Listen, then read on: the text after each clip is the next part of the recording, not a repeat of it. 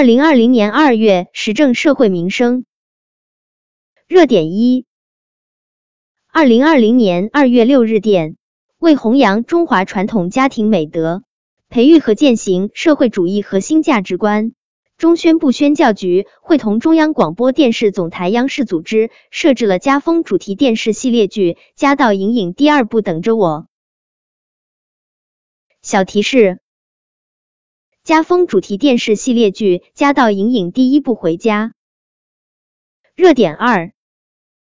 为促进中美经贸关系健康稳定发展，根据《中华人民共和国海关法》《中华人民共和国对外贸易法》《中华人民共和国进出口关税条例》等法律法规和国际法基本原则，国务院关税税则委员会决定。调整对原产于美国约七百五十亿美元进口商品的加征关税措施，自二零二零年二月十四日十三时零一分起，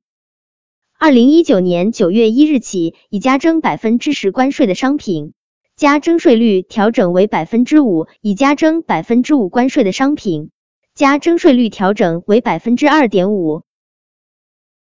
热点三，二零二零年二月十八日电。全国妇联日前作出决定，追授徐辉、黄河燕、江娜三位同志全国“三八红旗手”称号。重点提示：一、徐辉，南京市中医医院党委委员、副院长，疫情期间连续奋战十八天，二月七日突发疾病不幸逝世。二、黄河燕，贵州省黔南州某社区干部，疫情期间上门服务。开展宣传工作，二月二日突发疾病不幸逝世。三江娜，吉林省松原市某镇党委副书记、妇联主席。富宜县摸排情况：二月四日在发放药品途中，不幸遭遇车祸，因公殉职。热点四：二零二零年二月二十五日，温州健康码重磅升级。率先实现与电子社保卡的打通使用，温州市民可凭健康码看病。温州也成为全国第二个可凭健康码看病的城市。小提示：杭州是全国首个可凭健康码看病的城市。热点五：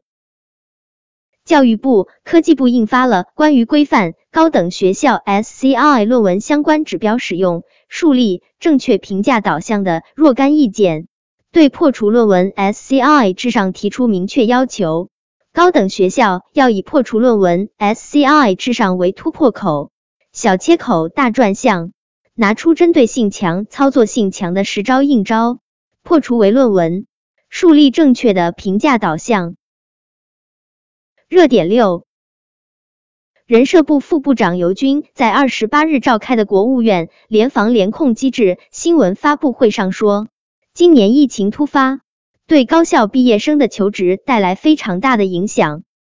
导致整个市场招聘需求下滑，线下招聘活动停止，众多毕业生求职受阻，实习中断。今明两年将组织百万毕业生见习，以增强他们的市场竞争能力。